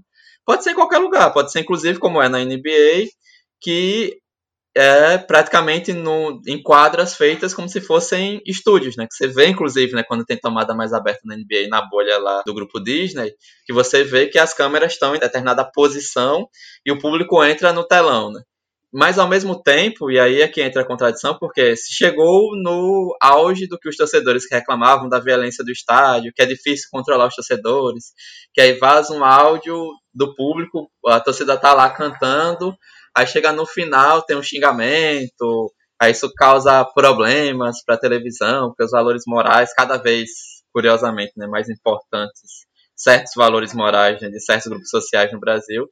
Então você chega no auge daquilo que seria limitei o público, só vai participar no telão e assim, tira o áudio deles, controla o áudio é, a partir de técnica, né? Coloca quando está atacando para ser torcida é, empolgada apoiando, e quando está sendo atacado até coloca uma vaia para o time adversário, mas e olhe lá, ou seja, tem um total controle sobre o produto midiático. É, a única coisa que não se tem controle ainda, tirando as crises e as polêmicas, é no resultado do jogo, né? Tirando os casos de, de golpe e tudo mais. Então, assim, você traz o jogo cada vez mais para essa perspectiva de que a mediação dele é só pelas plataformas midiáticas. Então, do vôlei, que a prioridade era essa, o futebol acaba caminhando para isso. E onde mora a contradição? Agora sim, né? Chegar à contradição cultura e economia da mercadoria audiência. Porque isso eu trabalho também no artigo é, que foi também com Irlanda, né, para o e-book do Visconcepts, que o futebol ele tem uma mediação que é a mediação do estádio, os trabalhadores e trabalhadoras, né, jogadores e jogadoras, gandulas, arbitragem, é, comissão técnica, massagista e tudo mais. Ou seja, quando você vai para o estádio, você tem essa mediação. Há quem trabalhe para fornecer aquele produto de entretenimento que é um jogo de futebol dentro do estádio. E você tem toda uma mediação aí, os jogadores, as placas servindo para publicidade, é, de certa forma, propaganda política também, quando, sei lá, pegar o exemplo que me cabe. O atacante CSA no primeiro jogo da volta comemorou com o punho para cima, negro, e logo depois de tudo aquilo, né, da, das manifestações contra o racismo no mundo, ele comemorou assim. Então você tem também, o futebol também é um espaço de propaganda, assim, daria milhões de exemplos, né? Copas de 70 no Brasil, é para o Brasil, e Copa de 78 na Argentina são provas contundentes de como é um instrumento de propaganda, né? que trabalha com a função propaganda. Mas o futebol também tem, o futebol televisionado é um outro produto, é totalmente diferente de você ir para o estádio. Você, enquanto audiência deste futebol, enquanto mercadoria e audiência deste outro produto, você tem uma outra mediação, que são os trabalhadores e trabalhadoras culturais, né? Que a Verlane tratou, voltando àquele episódio da Verlane, que é muito bom para tratar sobre isso. Então você tem como se fosse o, o, futebol trabalhando com uma duplicidade dessa mercadoria audiência, que é o público do estádio, que precisa ter algumas relações, e o público é, que vê pela televisão. E nessa contradição de termos e desse monte de termo aí, é curioso porque chegou-se ao auge desse público mercadoria audiência para transmissão audiovisual, mas precisa ter a reação daquele público mercadoria audiência do estádio.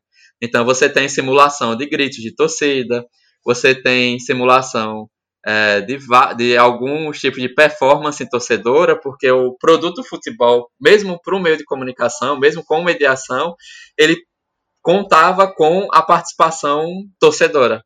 E aí, para mim, né, isso inclusive eu vou apresentar e espero apresentar melhor, né? Porque eu sei que eu fui e voltei várias vezes aqui na resposta, mas no dia 7, na manhã do dia 7, no seminário do Congresso do Leme, lá, que é um grupo do Rio de Janeiro, que é justamente uma hipótese sobre isso, como é curioso que no auge do esporte mediatizado, do futebol de estúdio, é extremamente necessário reproduzir a atividade torcedora, né? Atividade natural, de certa forma, do, da torcida ali.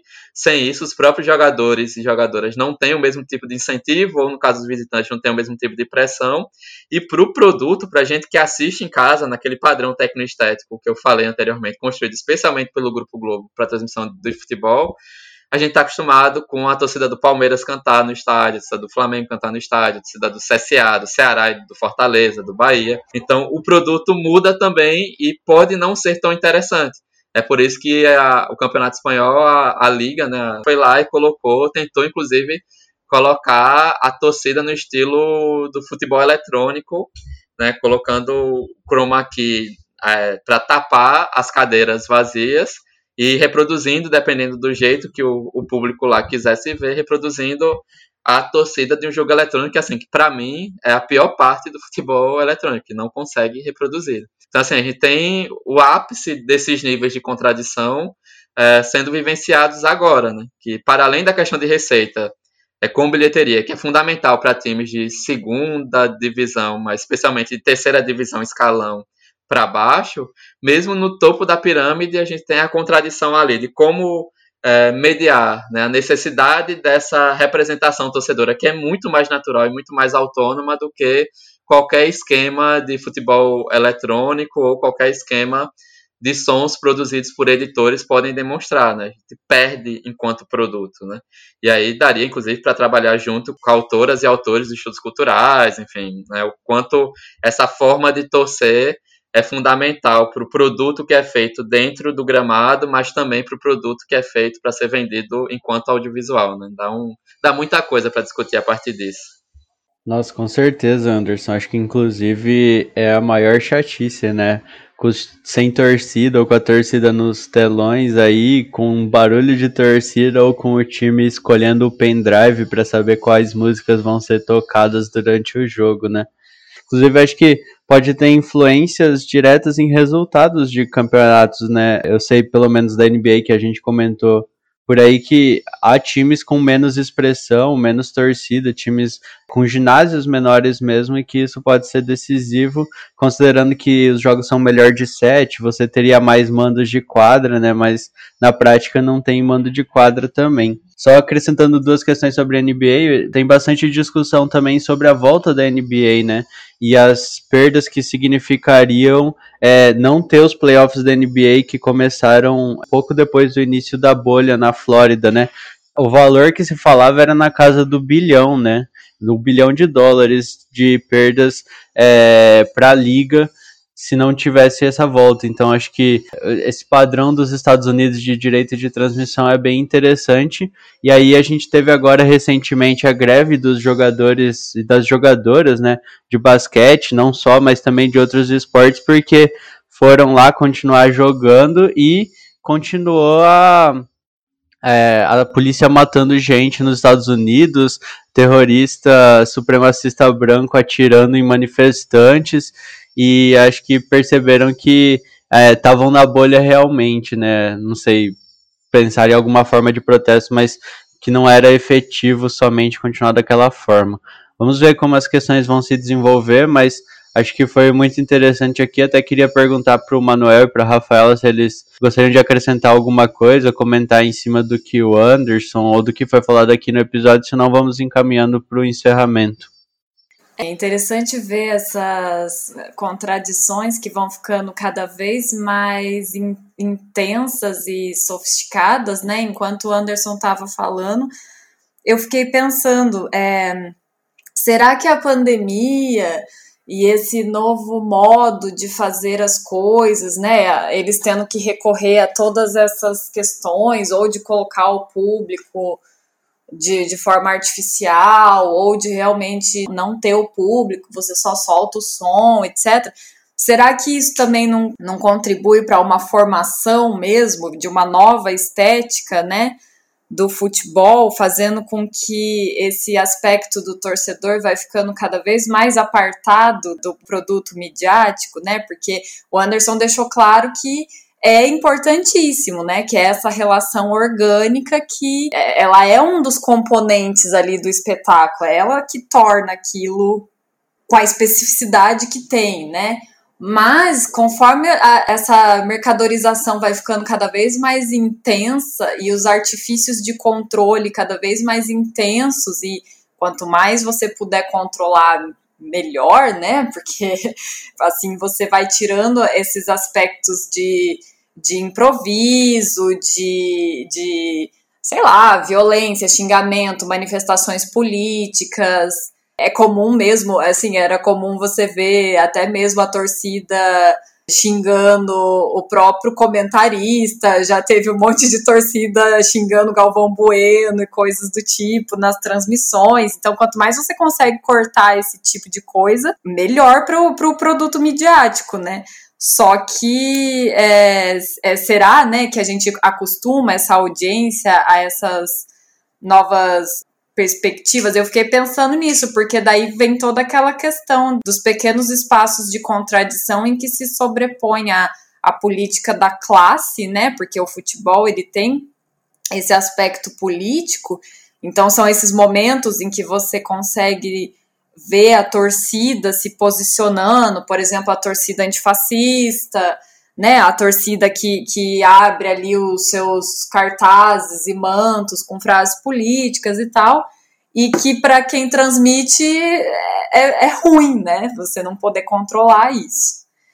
E por outro lado, também eu fico pensando se dentro dessa contradição isso não acaba abrindo espaço para essas novas maneiras de se criar novas audiências mesmo, assim, é por exemplo, um público feminino, porque existe toda essa mitologia de que as mulheres e as famílias e as crianças vão sendo cada vez mais afastadas do estádio de futebol nos anos 80 e 90 por conta da violência das torcidas organizadas, que hoje em dia já foi totalmente filtrado, né, tudo isso. Enfim, eu não sei se o Anderson quer fazer um, um comentário final sobre isso, mas eu agradeço é, esse, esse episódio. Eu, eu acho que a gente conseguiu ter vários insights aqui, entender várias coisas e acho que foi um episódio super rico, gente. Eu adorei.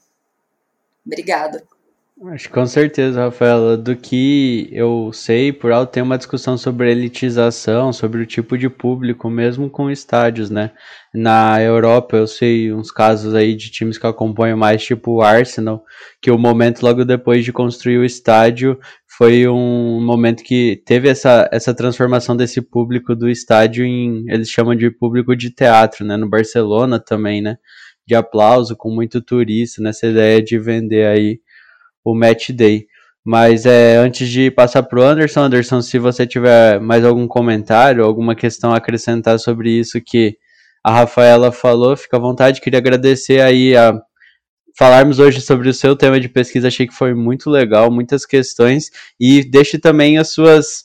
É, faça seu, as suas propagandas aí de onde o pessoal pode te encontrar, onde pode ver outros materiais que você produz. Não, eu acho, Rafaela foi muito bem, enfim. Não tem muito o que comentar. É estranho agradecer ao podcast que ajuda a construir. Tava brincando com isso quando tava pensando os temas para a pauta, do que falar, então.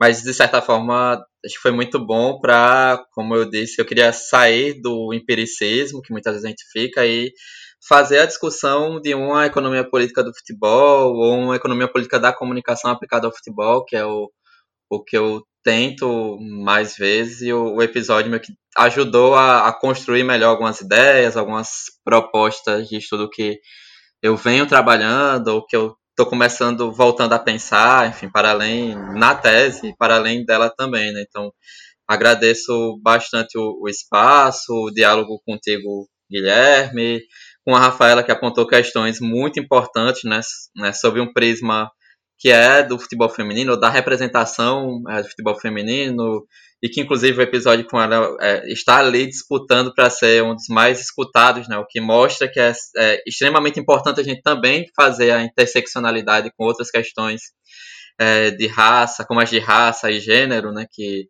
a gente tratou também no episódio. Fazer a publicidade, né? O, o livro Direito de Transmissão do Campeonato Brasileiro de Futebol tem disponível na, no site da editora Apris, né? Com dois P's é, tem, eu acho que a versão digital ainda também na Amazon. Aí de vez em quando aparece uma propaganda, uma, uma promoção ou outra é, nos sites. Fiquem atentas e atentos. Eu tenho uma série de, de produções, não só a dissertação, mas muito artigo, capítulo de livro em e-book é, sobre muitas das coisas que a gente conversou aqui. Eu acho que a gente vai colocar os dois artigos que serviram como base para a pauta é, na, na legenda do episódio e pode colocar também na divulgação. Um deles é justamente né, uma série de propostas de estudo sobre futebol a partir da economia política da comunicação, meu com, com Irlan, é, e, e, lives, assim, né, fazer a, a, divulgação do Na Bancada, que é o podcast sobre cultura torcedora, mas que a gente está meio que criando uma subeditoria sobre o caos na, na TV, pelo tudo que aconteceu é, de junho para cá e do que acontece, é algo extremamente importante. E acho que é isso, né? Agradecer novamente pelo debate. Espero que, que todo mundo goste e que eu agora nos próximos eu apareça como comentarista e mais comentarista do que o entrevistado. É isso, obrigado novamente pela, pela ajuda que dá também, né, quem pesquisa futebol, ter outros comentários e outros insights é, sobre esse tema e sobre outros esportes. Com certeza, né? Como se diz no jornalismo, primeiro tem que ser repórter para depois ser comentarista. E com certeza seu trabalho aí de repórter é muito interessante, muito legal e tá mais do que qualificado aí para voltar para a bancada aqui do Jogando Dados como comentarista. É, Manuel, mesmo com as tentativas de boicote aí ou greve da sua internet, não sabemos. É, deu tudo certo aí, obrigado pela parceria, pela gravação de mais um episódio, se cuide por aí. É, a minha relação com a razão instrumental é difícil, porque é uma questão de fé, né? E como eu sou ateu, é um negócio complicado. É, rapaz, eu queria é, agradecer esse podcast num nível até mais é, elementar, porque é, o Anderson faz um trabalho extraordinário, né? E como professor de comunicação, então tá dando aula para estudantes de jornalismo, é muito comum, é uma presença muito constante, então, dos estudantes interessados em trabalhar no, na lógica do jornalismo esportivo, né? E isso, em geral, caminha para o debate da crônica, né? Então, é o, o estudante de jornalismo que está interessado em saber algumas curiosidades, no máximo vai ali discutir num nível meio elementar algumas questões técnico, táticas, né? Mas é sempre uma coisa que está meio envolto na curiosidade, né? E eu acho que o Anderson contribui demais com isso. Não é a primeira vez, esse ano já está acontecendo de novo, que aparece um estudante interessado em fazer alguma coisa relativa a jornalismo e, e, e futebol, e eu falo assim, olha, tem um trabalho exemplar feito pelo Anderson, é, que é um cara que tem feito isso de maneira muito competente, é, feito numa crítica muito é, minuciosa tal, e isso ajuda demais, porque eu acho que a gente pode ir é, fazendo com que os estudantes entendam é, que a economia política da comunicação é um campo para que essa, esse interesse pelo esporte possa aparecer de variadas maneiras. Então, não é só um debate sobre políticas, né? Então, o aspecto é, legislativo não é um debate só sobre a questão de economia das mídias. Tudo isso são interesses que podem aparecer, mas vão aparecer sempre pelo pelo prisma que é o que leva todo o estudante que está interessado em falar sobre futebol é, pensar sobre isso, né? Que é o prazer, o gosto pelo esporte. E o Anderson consegue juntar essas duas coisas, né? Ser um torcedor, é, gostar muito do esporte, dos esportes em geral, e fazer o seu trabalho com seriedade. E ao fazer a, a pesquisa com seriedade, ele nunca esquece desse fato de que ele, no, é, no fundo, continua sendo um cara que gosta dos esportes e que torce para ver sempre um bom um bom jogo e, se possível, bater uma bolinha também, né? Então é isso aí. Guilherme, Rafaela, foi bom demais. Um abraço e saudações rubro-negras. Segue o líder aí, Manuel. É, esse ano aí, atípico, depois de 41 anos, eu estou crente de que pode ser que o Cacho, o Tchatcho Kudê vai levar o Inter ao título brasileiro. Não, mas brincadeiras à parte aí, obrigado pela parceria. E Rafaela, você já meio que encaminhou aí a sua despedida anteriormente, mas obrigado mais uma vez pela sua presença aqui no Jogando Dados diretamente da Terrinha se cuide por aí, tá melhor que o Brasil, mas mesmo assim não vamos é, uh, esquecer dos cuidados, né? Isso aí, pessoal. Beijão e até a próxima. A gente continua aqui com mais assuntos no Jogando Dados. Sempre me cuidando, se cuidem também. Pode deixar. Então é isso, ouvintes. Qualquer coisa é só ler aí a descrição que tem várias recomendações e nos falamos na próxima semana. Não se esqueça de deixar sua pergunta ou dúvida em um dos nossos canais. Você pode mandar um e-mail para o jogando dados pod, pod, gmail.com ou enviar perguntas para o nosso Facebook, facebook.com.br jogando dados podcast, nosso Twitter, arroba jogando dados pod ou para o nosso Instagram, arroba jogando dados podcast. Não se esqueça de assinar o podcast para ser notificado quando o próximo episódio for publicado. Estamos em vários agregadores de podcasts, como Spotify, o Apple Podcasts e o Google Podcasts. Mesmo assim, não deixe de compartilhar e recomendar aos amigos, amigas, companheiros, companheiras que curtem a área e querem saber mais sobre o tema. O Jogando Dados é uma produção da parceria Cubuel, Laboratório de Estudos sobre Comunicação e Crise do Capitalismo da Universidade Estadual de Londrina e CPCOM UFAL, Crítica da Economia Política da Comunicação da Universidade Federal de Alagoas. A arte que ilustra o podcast é de Davi Fiuso. As artes para divulgação e as atualizações das redes sociais são de responsabilidade de Gabriela Fernandes Silva. Até a próxima semana.